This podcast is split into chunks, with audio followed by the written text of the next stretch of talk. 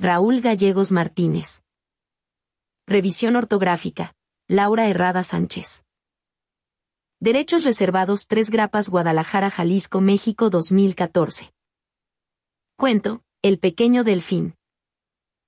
En mar abierto un enorme barco pesquero removía sus redes atrapando dentro de sus entrañas a cientos y cientos de atunes en el desconcierto del océano.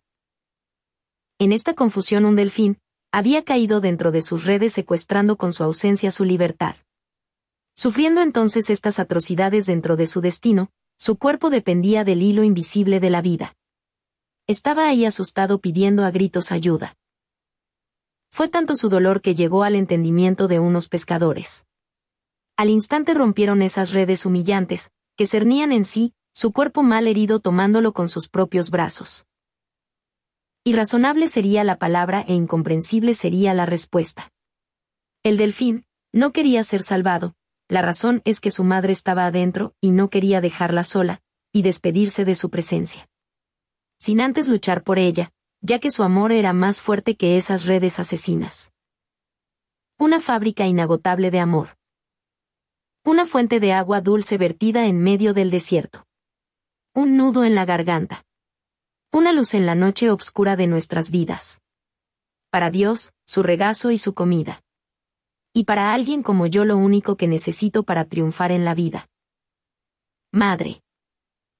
El niño y el globo. Crecer es renunciar a lo que te hace feliz. Un niño se descascaraba en el pasto, y después de jugar se recostaba en medio del campo y cantaba.